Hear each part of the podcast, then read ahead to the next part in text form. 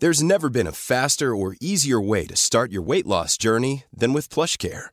PlushCare accepts most insurance plans and gives you online access to board-certified physicians who can prescribe FDA-approved weight loss medications like Wigovi and Zepbound for those who qualify. Take charge of your health and speak with a board-certified physician about a weight loss plan that's right for you. Get started today at plushcare.com slash weight loss. That's plushcare.com slash weight loss. plushcare.com slash weight loss. Escuchas. Escuchas. Escuchas un podcast de Dixo. Escuchas Fuera de la Caja con Macario Esquetino.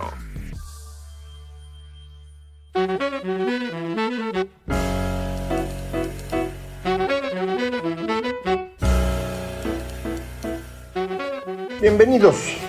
Esto es Fuera de la Caja. Yo soy Macario Esquetino, le agradezco mucho que me escuchen y hoy nos toca platicar mm, nuevamente de coyuntura. Ya pasamos la elección y regresamos al ritmo normal para platicar acerca de lo que ocurre más o menos cada semana en materia eh, de economía y política aquí en México, sobre todo a veces algunas otras cosillas, pero esencialmente eso. Y hoy en materia eh, política creo que lo relevante es que se confirma lo que comentamos alrededor de nuestro, nuestra plática de coyuntura electoral. Eh, pasamos a una nueva etapa en la cual el presidente eh, López Obrador se convierte en un presidente normal. Eh, él no va a actuar normalmente, eso es imposible, pero ya no tiene la posibilidad que sí tenía antes de extender su mandato o buscar reelegirse, algo con lo que había estado jugando mucho y que eh, afortunadamente entre todos los mexicanos eh, logramos evitar.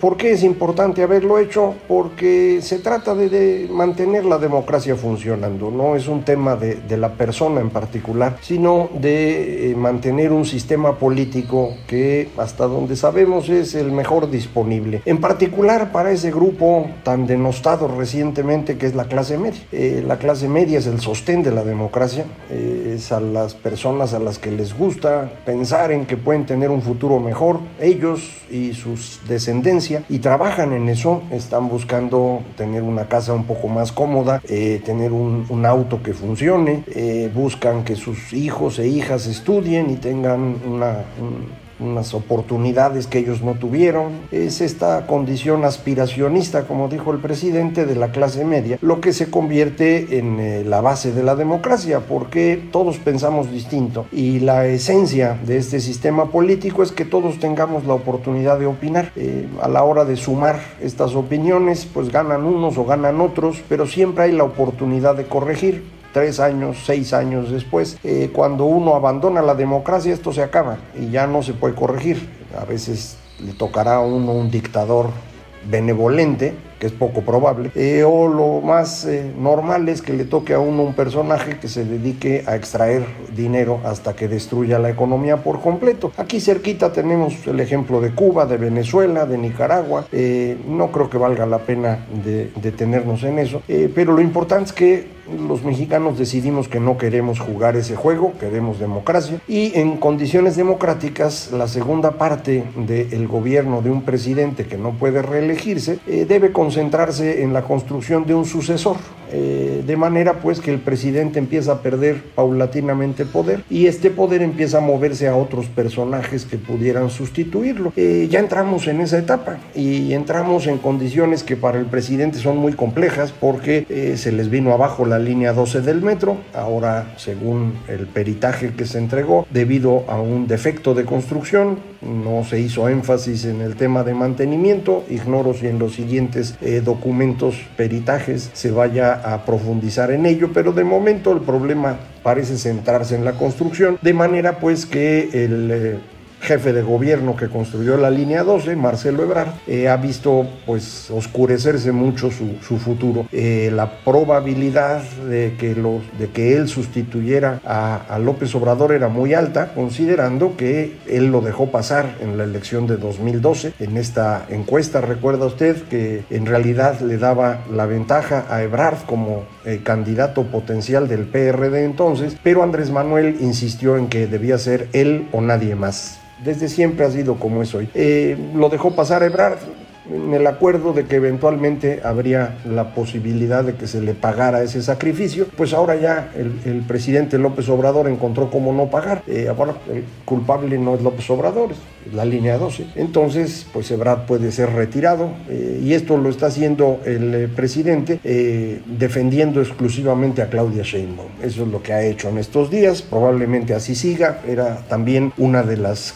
candidatas potenciales, lo sigue siendo, aunque como usted sabe, políticamente muy golpeada porque perdió la mitad de la Ciudad de México, una derrota que el priismo echeverrista que gobierna esta ciudad desde el 2000 no, no había visto y, eh, esto le va a complicar las cosas, pero de momento así es como está actuando. Lo importante no es quién vaya a ser el candidato en 2024, lo importante es este proceso en el cual eh, los personajes que durante tres años se habían convertido en la esencia de la política mexicana, en particular el presidente sobre el que se concentraba todo el poder, ya no existe. Ahora es un presidente normal, con características personales muy específicas, pero ya no tiene esta posibilidad que tenía antes de ser el todopoderoso. Y esto es, eh, insisto, lo que, lo que es la gran ganancia de la elección. Indudablemente eh, su coalición ha logrado una extensión territorial que antes no tenía en, este proceso de sustitución del PRI, eh, pero esto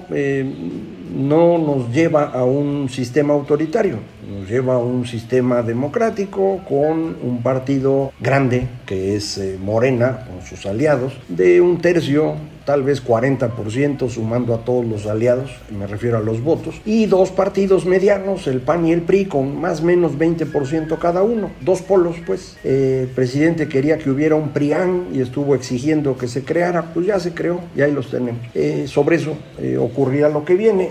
Yo insisto en que no debemos ponernos a buscar personas en este momento, ni potenciales sucesores de López Obrador dentro de su coalición, ni estos eh, mesías de lado opuesto que mucha gente anda buscando, a ver quién va a ser el gran líder de la oposición. No piensen en eso, pensemos en los temas. Esto es lo que a mí me parece importante. Como qué queremos hacer y entonces buscamos quién podría ser la mejor persona para encabezarlo hombre, mujer, lo que sea, eso es lo de menos. Lo importante es construir estas ideas con alguna claridad qué tipo de, economía queremos. Durante 25 años estuvimos construyendo un país muy especial eh, que tenía ciertas características, esencialmente la democracia, el comercio exterior, que ha sido muy importante, eh, y asociado a esto fuimos empezando a cambiar algunas reglas. No pudimos hacerlo por mucho tiempo porque la circunstancia política no lo permitía, pero al inicio del sexenio de Peña Nieto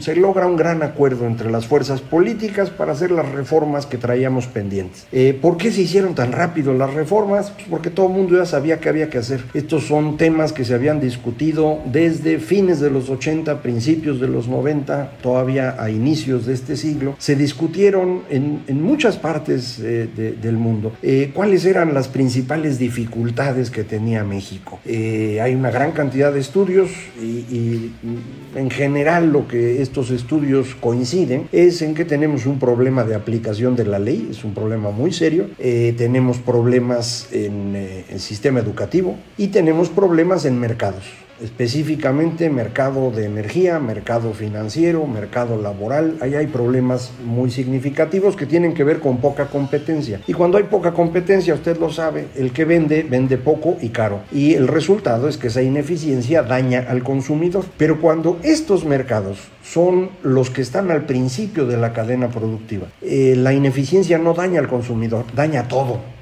Va dañando todos los eslabones de la cadena productiva y hace al país entero improductivo. Entonces, por eso energía finanzas y laboral son tan importantes, porque son eh, mercados que están al principio de cualquier cadena productiva que uno quiera. Entonces, para eso se hicieron las reformas, para liberar el mercado energético, el financiero, el laboral, aprovechando el viaje, el de telecomunicaciones, se fortaleció la Comisión de Competencia Económica, eh, hicimos la reforma educativa, importantísima también para el tema laboral, además de para el desarrollo de las personas. Eh, esas son las, las reformas que se hicieron que había que hacer y que en general están bien, eran buenas cosas. Eh, eran tan buenas que de inmediato generaron problemas. ¿Por qué? Porque quien estaba viviendo muy bien a expensas del resto de la población, vio que estas reformas le quitaban esos privilegios. Eh, estos eh, maestros que heredaban su plaza o aquellos que decían que trabajaban pero no más cobraban, eh,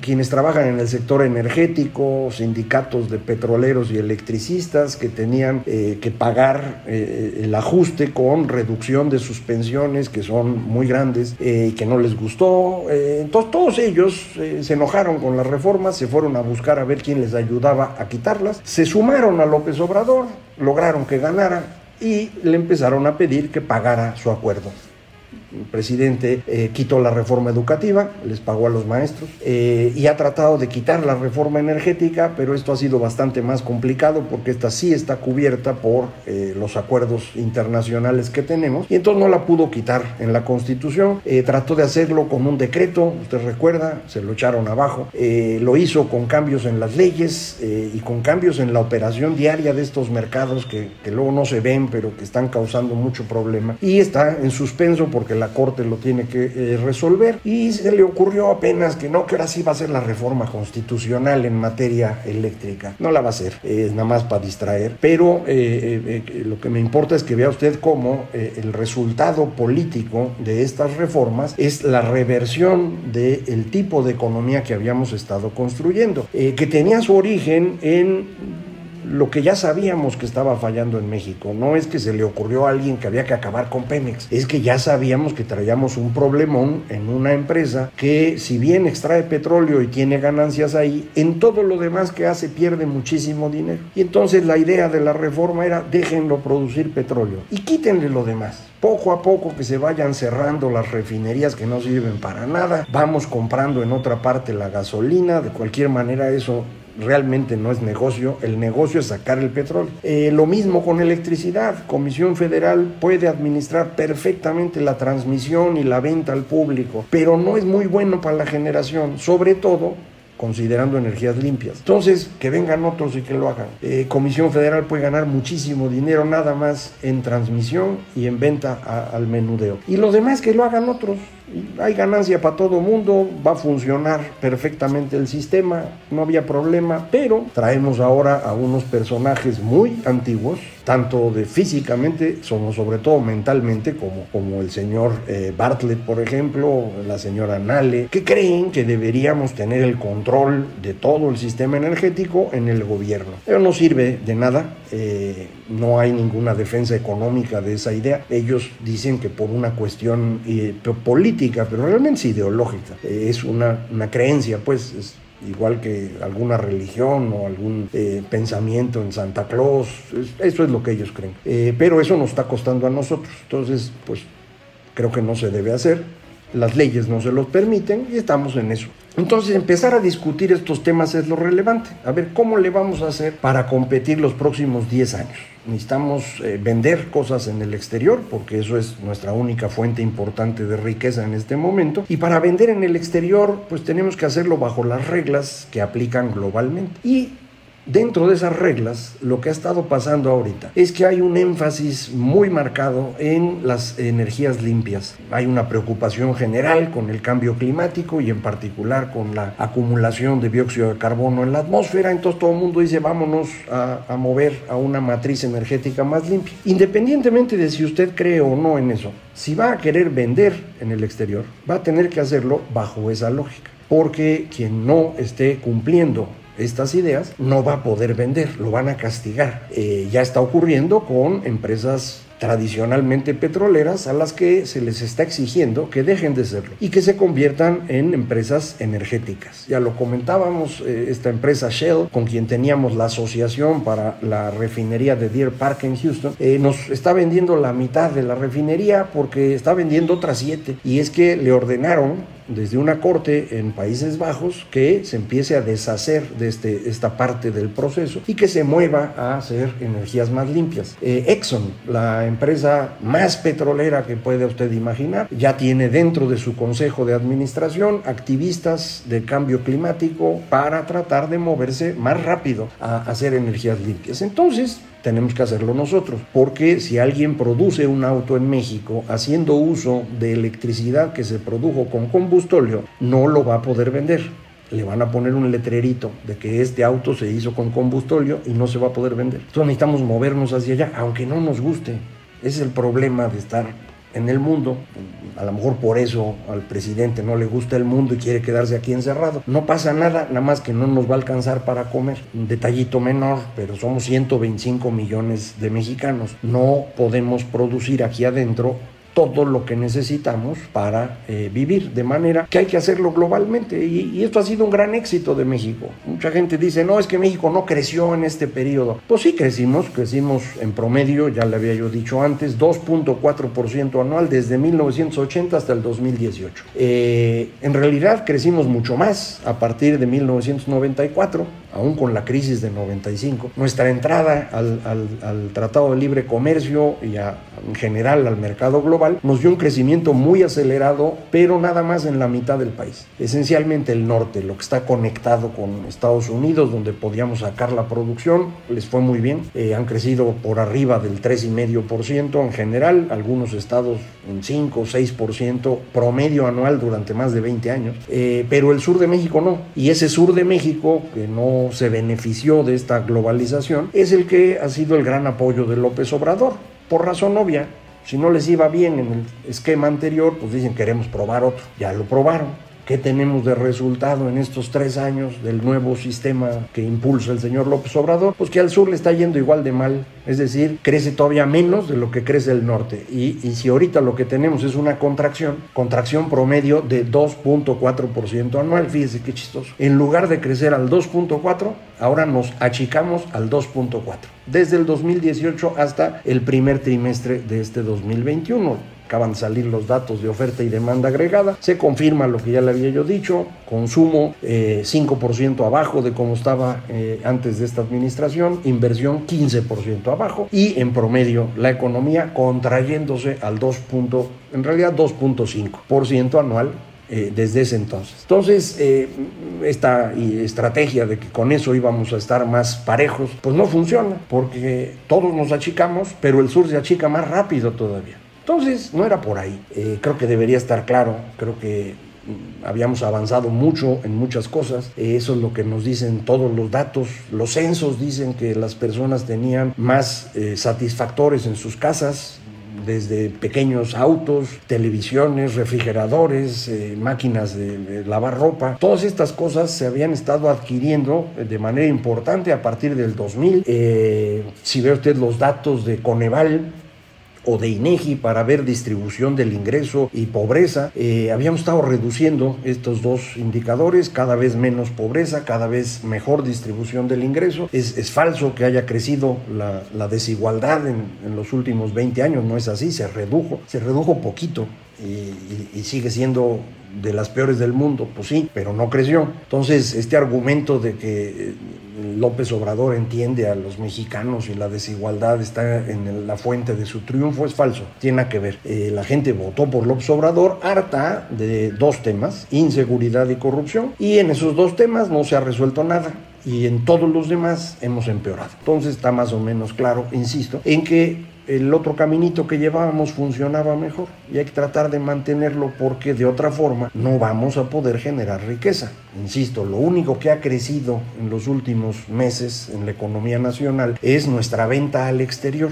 nuestras exportaciones. Para poder seguir vendiendo necesitamos cumplir las reglas que se usan en el resto del mundo y hoy esas reglas están concentradas en temas como el que le comento, energías limpias. En consecuencia, lo correcto sería que el presidente desistiera de su intención de eh, hacer a Pemex y Comisión Federal estos grandes monstruos, porque eso no va a funcionar. Si lo hiciera, no solamente podríamos mantener nuestro mercado y nuestra competitividad, sino que además dejaríamos de tirar dinero. Ahí se nos está yendo el dinero. Mucha gente cree que es Dos Bocas o, Santa Lucía. No, no. El dinero se nos va en mantener funcionando dos empresas profundamente ineficientes. Pemex no genera dinero a, a México. ¿No cree usted que sacar petróleo está significando que los mexicanos tenemos dinero? Pemex no está pagando por eso saca el petróleo lo vende y no nos paga. Y no nos paga porque no le alcanza. Tiene que pagar un sindicato inmenso, unas refinerías ineficientes y muchas otras cosas mal hechas. Y entonces no nos paga y empieza a endeudarse contra nosotros. Pues sí, pero es nuestra. En consecuencia estamos perdiendo por todos lados. Entonces, si el presidente cambiara en materia energética, ganaríamos por muchos lados. Eh, no sé si la llegada de Rogelio Ramírez de la O a la Secretaría de Hacienda pueda ayudar en esto. Rogelio Ramírez de la O tiene influencia sobre López Obrador, puede convencerlo, ojalá y lo lograra. Eh, es una persona capaz, entonces debe darse cuenta muy rápido de que ahí está el problema, no se necesita ser un genio para eso. Eh, yo creo que lo va a ver, le va a decir y vamos a ver ahí qué pasa. Eh, si lo logra, estaremos en una circunstancia mejor y si no lo logra, pues se va a ir en seis meses como se fue Ursúa, porque va a ser imposible que tenga éxito. Pero bueno, por ahí vamos. Entonces, en general las cosas empiezan a acomodarse un poco mejor, creo que tenemos posibilidades hacia adelante, no estamos bien, pero bueno, estamos un poquito mejor que antes. La dirección es bastante más eh, agradable y vamos a seguir platicando sobre eso en las próximas semanas. Yo le agradezco mucho que me haya acompañado. Esto fue fuera de la cara.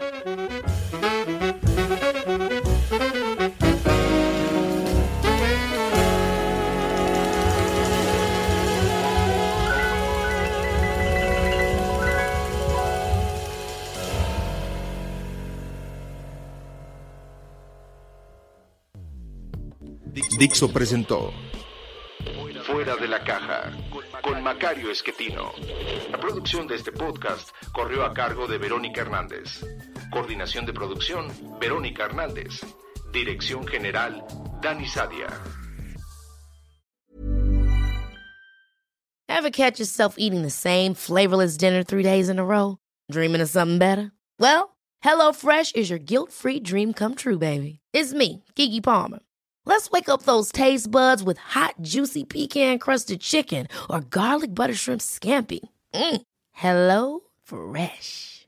Stop dreaming of all the delicious possibilities and dig in at HelloFresh.com.